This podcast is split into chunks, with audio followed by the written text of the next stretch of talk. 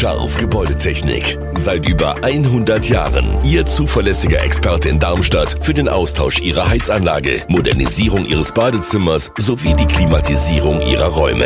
Erwarten Sie mehr von uns, als Sie es gewohnt sind. Scharf Gebäudetechnik.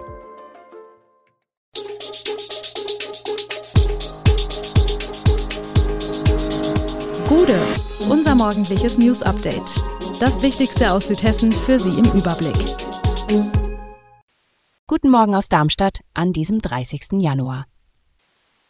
Politiker erleben mehr Hass und Gewalt, Täter nach antisemitischen Taten in Darmstadt noch nicht geschnappt und Warnstreiks im ÖPNV am Freitag. Das und mehr heute im Podcast.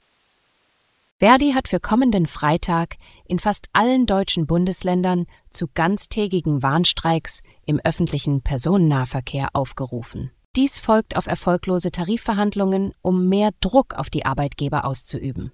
Mehr als 130 kommunale Unternehmen und 90.000 Beschäftigte sind betroffen.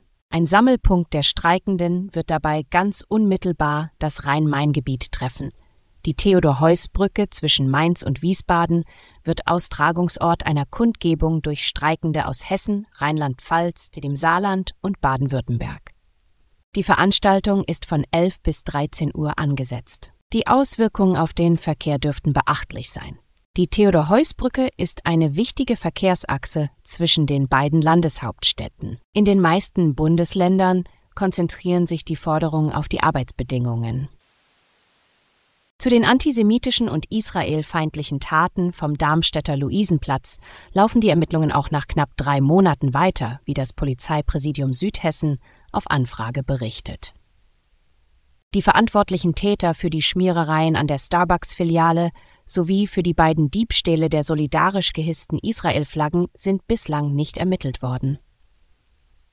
Nach Angaben des Ordnungsdezernenten Paul Wandrey, CDU, sind auf der Überwachungskamera in einem Fall ein Täter sowie ein filmender Mittäter zu erkennen. Die Polizei geht aktuell von verschiedenen Tätern aus und möchte aufgrund des laufenden Verfahrens keine weiteren Details dazu nennen.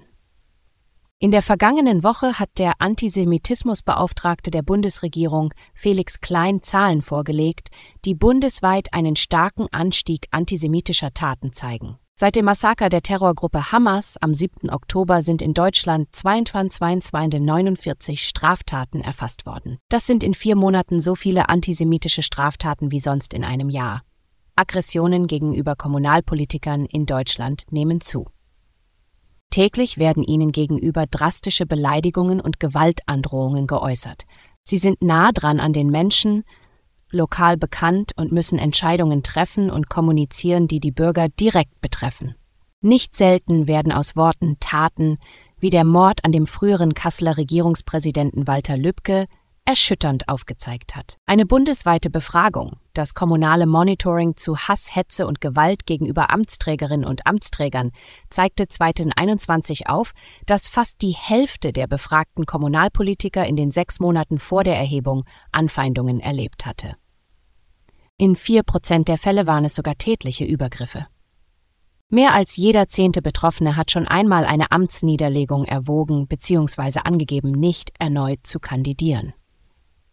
Vor allem in kleinen Gemeinden mit unter 5000 Einwohnern, wo sprichwörtlich jeder jeden kennt, haben Beleidigungen, Beschimpfungen, Bedrohungen und auch tätliche Angriffe deutlich zugenommen. Zahlreiche Bäume in den Wäldern zwischen Weiterstadt und Griesheim werden sich trotz Dauerregens nicht mehr erholen. Darunter auch die Bäume im Braunsharter Tännchen. In Weiterstadt haben Forst und Stadt in den vergangenen Jahren einiges unternommen, damit sich das durch Dürre, Schädlinge und Hitze angeschlagene Braunsharter Tännchen an der Bundesstraße 42 wieder erholen kann. Ob das gelingt, ist nicht sicher, wie es vom Forstamt heißt. Sicher ist aber, dass sich das Tännchen in den kommenden Jahren stark verändern wird. Es ist in seinem Zustand weit weg von einem vitalen Waldbestand. Der für die Region typische sandige Boden hat kaum Wasserhaltekraft, Niederschläge werden kaum gespeichert.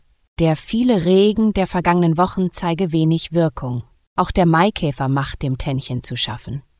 Ein Waldkonzept soll helfen, den rund 42 Hektar großen Wald in Weiterstadt als Naherholungsgebiet zu erhalten.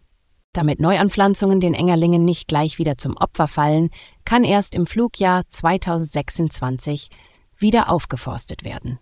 Gepflegt und betreut wird der Wald dennoch. Das geplante Kreativquartier im Industrieviertel West von Darmstadt, ein Projekt zur Schaffung von 15 städtisch geförderten Künstlerateliers und einer Galerie, kommt nicht voran. Der ehemalige Oberbürgermeister Jochen Patsch hatte die Initiative vor der Corona-Pandemie im Jahr 2018 mit einem Budget von 40.000 Euro vorgestellt. Trotz vorhandener kultureller Aktivitäten wie den Arbeiten von Georg Friedrich Wolf und dem Musik- und Tonstudio Raum Heino 3 ist die Entwicklung ins Stocken geraten. Die Künstler Ulrike Rothamel und Berit Schmidt-Willnau vom Darmstädter Berufsverband Bildender Künstler BBK sind frustriert über die unerfüllten Versprechen der Stadt. Die Stadt Darmstadt bestätigt die früheren Pläne, erwähnt jedoch, dass nach der Pandemie ab 2020 keine Weiterführung des Bauvorhabens durch den Projektentwickler absehbar war.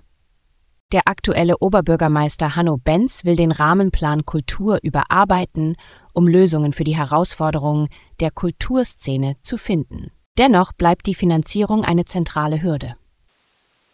Alle Infos zu diesen Themen und noch viel mehr finden Sie stets aktuell auf echoonline.de.